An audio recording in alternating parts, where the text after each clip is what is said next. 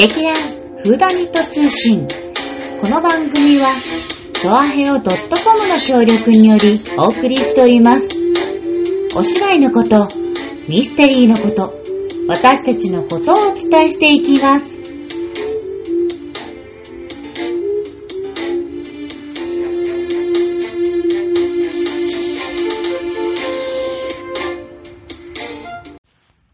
始まりました。劇団フーダニット通信、薩摩いもです。今日はですね、私一人でのお届けとなります。イエーイパチパチパチパチパチパチパチ。さて、今回はですね、とっても良いお知らせを後の方にして、おっとっとっとっとっと。まず先にですね、最近私があの、行ってきた、あの、おしゃれな、おしゃれなん？楽しいカフェのお話をしたいと思います。えっ、と、皆さん、結構いろいろネットを見てると、うーんと、そうですね、よくトレンドとか、なんだろう、検索ですごい人気になった話題とか、もう様々なものが日々巡ってるかと思うんですけれども、その中でですね、あの、前にも私お話ししたことがあるんですけど、好きなあの、キャラクターがいまして、えー自分ツッコミグマという長野さん。というイラストレーターの方が、あの、出している、自分ツッコミクマのカフェの話もしたと思うんですけど、今回はですね、なんと、その、長野さんが、もう一つ手掛けている、大人気のキャラクター。ご存知ですか？ちいかわ。えっ、と、小さくて可愛いっていう意味で、ちいかわっていうキャラクターがいるんですけれども、そのちいかわカフェというのがですね、えっ、と、池袋にあります、えーパルコの、えっ、と、ザ・ゲストカフェで、ちいかわカフェというのを開催しておりますので、そちらに行ってきましたというレポの方をさせていただきたいと思いまーす。いやー、ちいかわカフェ。いや、久しぶりにこういう、なんていうの、コンセプトカフェに、ね、行けたなーと思って、もう、今やっぱりこのコロナ禍なので、その、以前は、自分ツッコミカフェ行った時は、もう、その、並んで、とりあえずとりあえず、もう何時間か待ったりして、やっと入れるっていうのが、まあ、通常だったんですけれど、今回のもう、ちいかわカフェになってから、もう、事前予約が必須。まあ、今、あの、演劇会とか、まあ、ど、どこでもそうだと思うんですけど、全部もう人数制限して、密にならないようにっていう形で、いろいろ対策を取られてますよね。で、このちいかわカフェちゃんも、えっ、と、実際は4月の29日からオープンだったんですけれども、あの、緊急事態宣言が発令されて、またちょっとその延長したとかいろいろな関係がありまして、5月の12日からやっと再開をすることとなりました。で、再開して、で、その、再開する前に、もう、あの、事前の予約を受付やってたんですけど、それには私、当選することができなくって、で、でも、4月29日の、もう、開催するってなった日には、緊急事態宣言がもう発令されていたんで、もうカフェ自体が、もう、始まりが5月12日から、やっと、あの、チケット、まあ、チケットがというか、まあ、再開して入れるって話なんですけど、だからその前にもう、事前予約で受付できちゃった人は、結局浮いてしまう状態。でも、やっぱりそういうところちゃんと、あの、ちいかわカフェさんもちゃんと対策を取られていて、事前のチケットを取ってしまった人は、まあ、あの、入れない方は払い戻し、まあ、えっ、と、日程的にはそのもう行けない日なんだけども優先にして予約が取れるような仕組みとかなんかいろいろやってたみたいで、まあ私は全然もともと事前予約すらも取れなかったんで、とりあえず一般販売がちょうどローソンチケットで行うっていう情報が入ってきたんで、もう当日その日、えー、お昼の12時から、もう、オラオラオラオラオラって、もうスマホをリロードしまくって、もうがっつり予約取れましたよ。でも、もう土日はもう秒。もう昼間の11時からかな？11時から夜の一応、まあ7時ぐらいまでの、あの、だいたい30分ぐらいの枠であるんですけど、もう、だいたい始まりの方の朝の時間は、もうほぼほぼ昼間の時間とかなくって、で、やっと、ちょっと今回行ってきた、6時からっていうのが、へ、土平日それも。それが、なんか、若干空いてたんで、あ、あ、もう今、この、取るしかないって。っていうので、その6時の予約をピッてやったら、一応取れまして、はぁーって。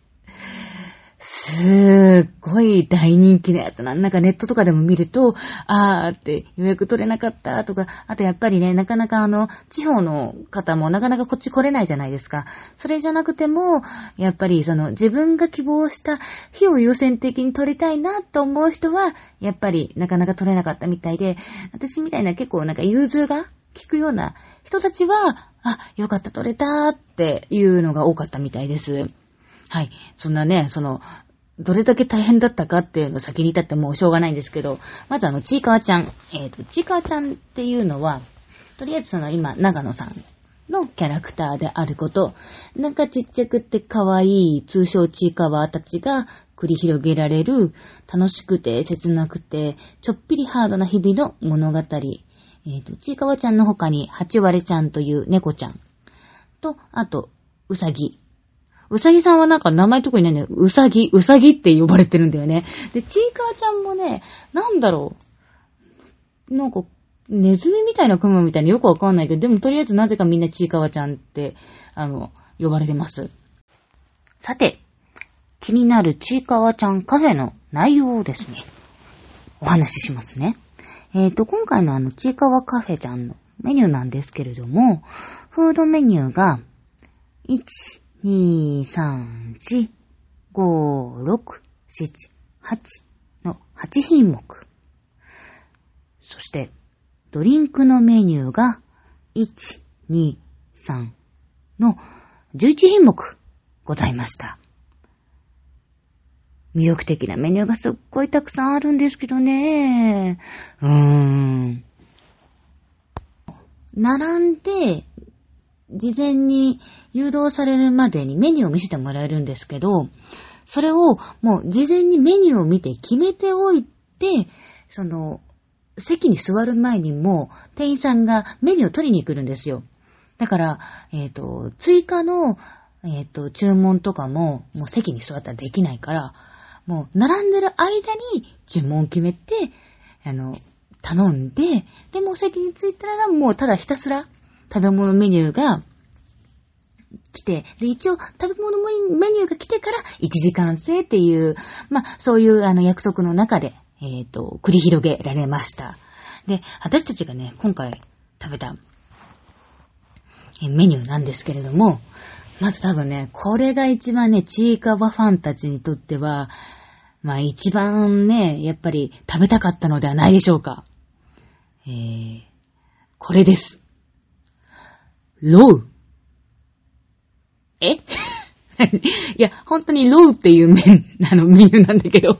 この、ロウっていうのが、えっ、ー、と、ちいかわちゃんとはちわれちゃんが、あの、憧れのラーメン屋さん。まあ、要はあの、ピーロー、あの、まあ、ジローのパクリ、パクリ、え、じゃジローをリスペクトした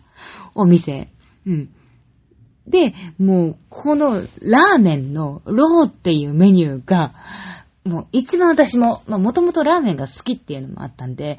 で、ただあの、二郎系ラーメンって食べたことはなかったんで、どうなんだろうと思ったんですけど、まあ、なぜカフェに来てラーメンを食う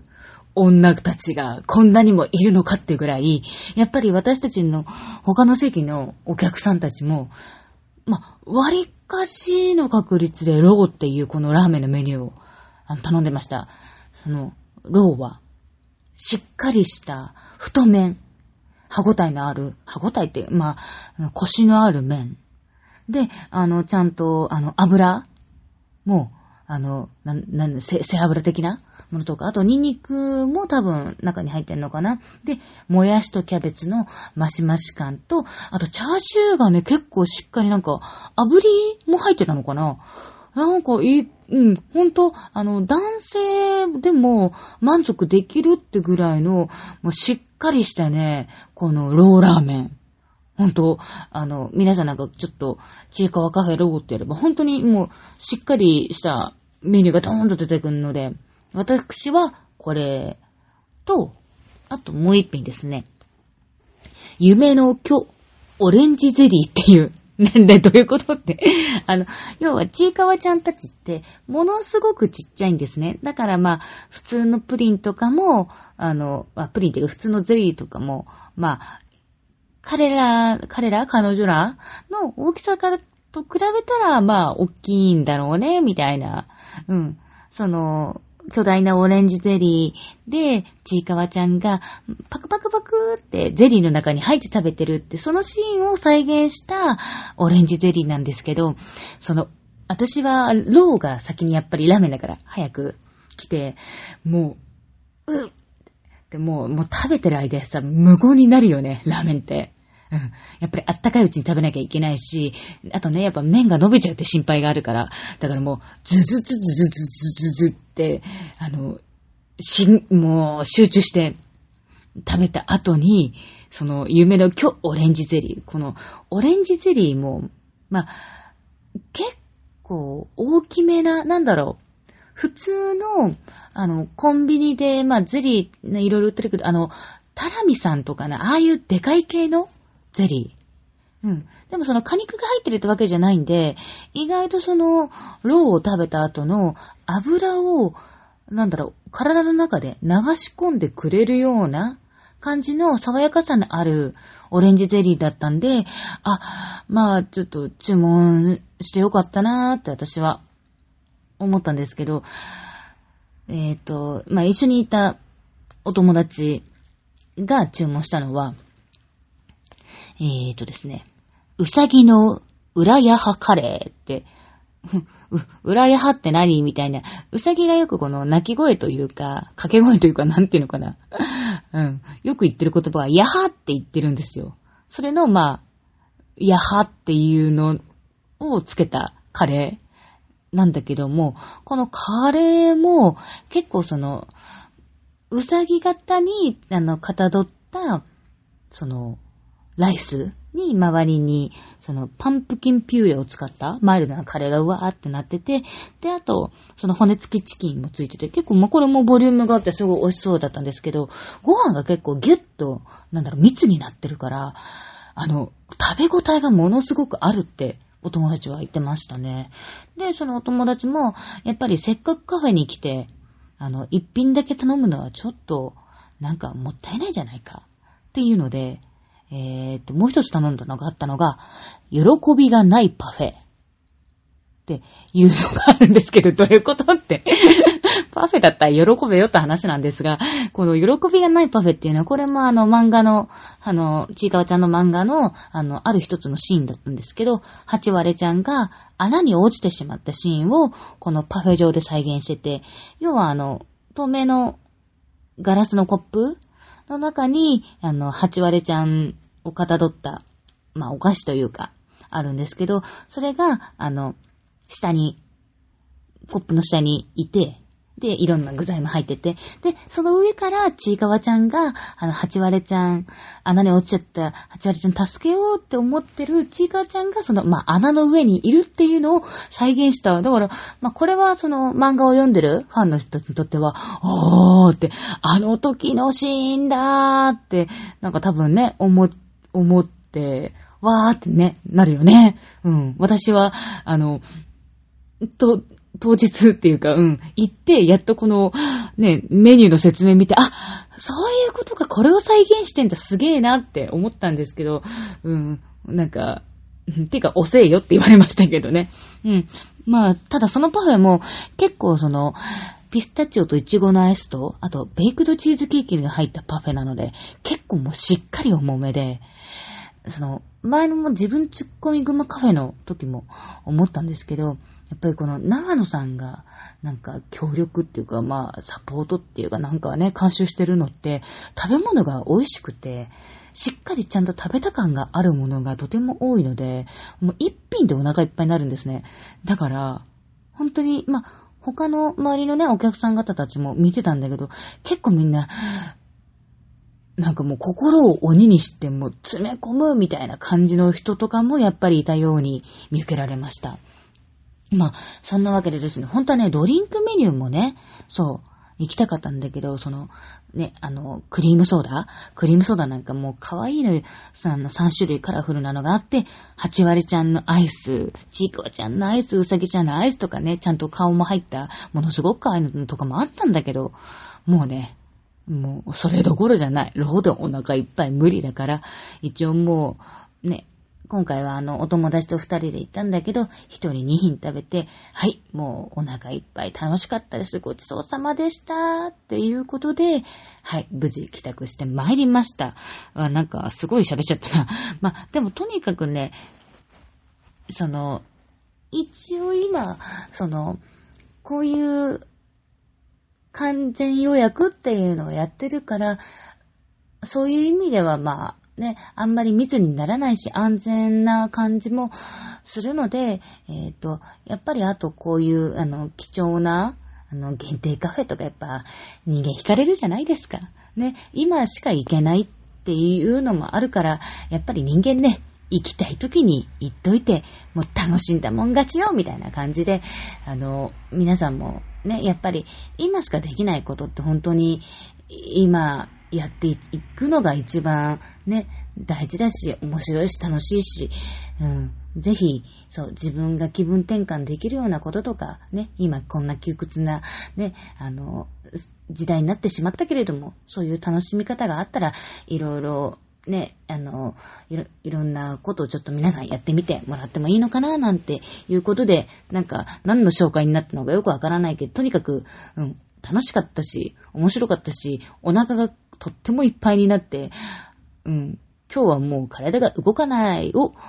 お届けしたかった、さつまいもの お話でした。それでは、えっ、ー、と、後半へ続く。はい。そしてお待たせいたしました。後半戦。嬉しいお知らせ。なんと、劇団フーダニット、公演、やっと、開催しまーすイェイイェイイェイイェイパチパチパチパチパチパチはい、皆さん大変お待たせいたしました。劇団フーダニット、流行る第20回公演、やっとお知らせができまーす。はい、こちらはですね、昨年、あの、上演しようとしていて、もう、できなかった。やっと、お届けすることができます。それでは詳細をお伝えしていきますね。はい。劇団フダニと第20回公演、殺人処方箋、刑事コロンボ登場。あ、カンペカンペ。刑事コロンボの初演舞台から60年、幻の舞台オリジナル版を日本初上演します。若き日のコロンボを個性の違う二人の俳優が演じます。あなたはどちらのコロンボがお好き？舞台はニューヨーク。精神科医、ロイ・フレミングは、妻クレアとの離婚を望んでいたが、彼女は、ガンとして聞き入れなかった。フレミングは、完璧な犯罪計画を立てた。ふぅー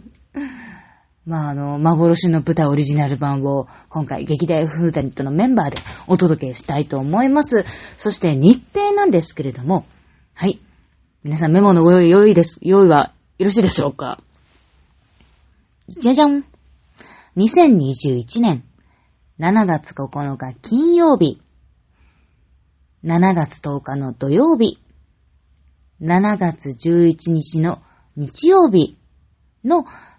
3日間の公演となります。9日の金曜日が15時、3時からですね。A キャスト。19時から B キャスト。7月10日の土曜日は13時 B キャスト。17時が A キャスト。11日の日曜日13時 A キャスト。17時 B キャスト。はい。えっ、と、開演時間は、えっ、と、会場、あー、かえかえ、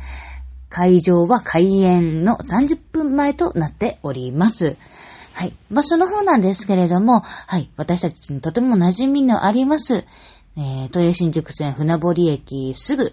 のタワーホール船堀小ホールで公演を行いたいと思っております。また、あの、今回はですね、えー、コロナ禍の対策を取らさせていただいております。予約の方は、あの、事前に、えー予約のフォームがございますので、そちらの方に6月1日の火曜日から予約が開始されます。えー詳しい、えーそうですね。詳しい内容の方は劇団のホームページや、またはあの、劇団のブログ、あと、Facebook とか Twitter などでも、情報の方を流したいと思っておりますので、まあ、劇団フーダにとって調べれば、あの、すぐに、ホームページの方つながるかと思いますので、そちらの方で、えっ、と、予約フォームの方から、えっ、と、ご予約していただければ、あの、当日、えーとお席の方をご用意することができますので、えっ、と、また料金なんですけれども、えっ、と、2000円の、えっ、と、チケット代となっております。また、あの、劇団フーダニットのその特典というか、2回目以降ご感激していただける、くださる方は、えっ、と、1000円での、えっ、と、割引の、えー料金も用意しておりますので、あの、A キャスト、B キャストありまして、2人のコロンボが、あの、待っておりますので、どちらのコロンボを見ても楽しめるよう、内容になっておりますので、あの、皆様のご都合がついたら、ぜひぜひ、あの、来ていただけたらと思っております。また、あの、入り口では、あの、検温や手の消毒の方をさせていただきます。と、劇場内では、あの、マスクの着用などを、あの、しっかりお願いしております。と、できるだけあと入場料金なんですけれども、えっと、お釣りが出ないように、あの、接触を避けるために、えっと、千冊でご用意していただけると大変ありがたいです。えっと、またちょっとあの、体温がね、高い方などは、ちょっと、あの、遠慮をさせていただく場合もございますので、あの、皆様、あの、無理してね、その、応援したいっていう気持ちはありがたいんですけれども、あの、皆様の体調が第一なので、あの、体調整えて、あの、元気に見に来てくださったらとても私たちもあの、励みになりますので、よろしくお願いいたします。あー、やっと言えた。めっちゃ噛んでたけど。あの、チラシの方とのね、とてもすごい素敵なあの、チラシがもうできております。まだちょっとあの、本チラシは私の方に届いてないんですが、ただ、デザイン見させ、見て、もうすごく素敵なので、本当に、うん、良いので、えっ、と、予約の方は6月1日の火曜日から開始となりますので、ぜひぜひ皆さん、劇団フーダニット検索して予約の方をしていただけたらなと思っております。あ、えっ、と、今日、今回も一人で頑張れたな。うん、またあの、次回からは、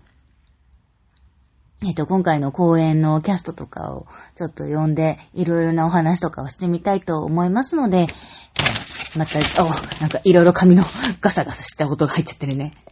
次回のあの、更新の方を楽しみにしていただきたいと思います。さて、次回の公演、公演じゃねえ。公演じゃないわ。更新なんですけれども、次回は6月9日の水曜日の更新となっております。では、それまで皆さん楽しみにしていてください。ではまた、バイバーイ。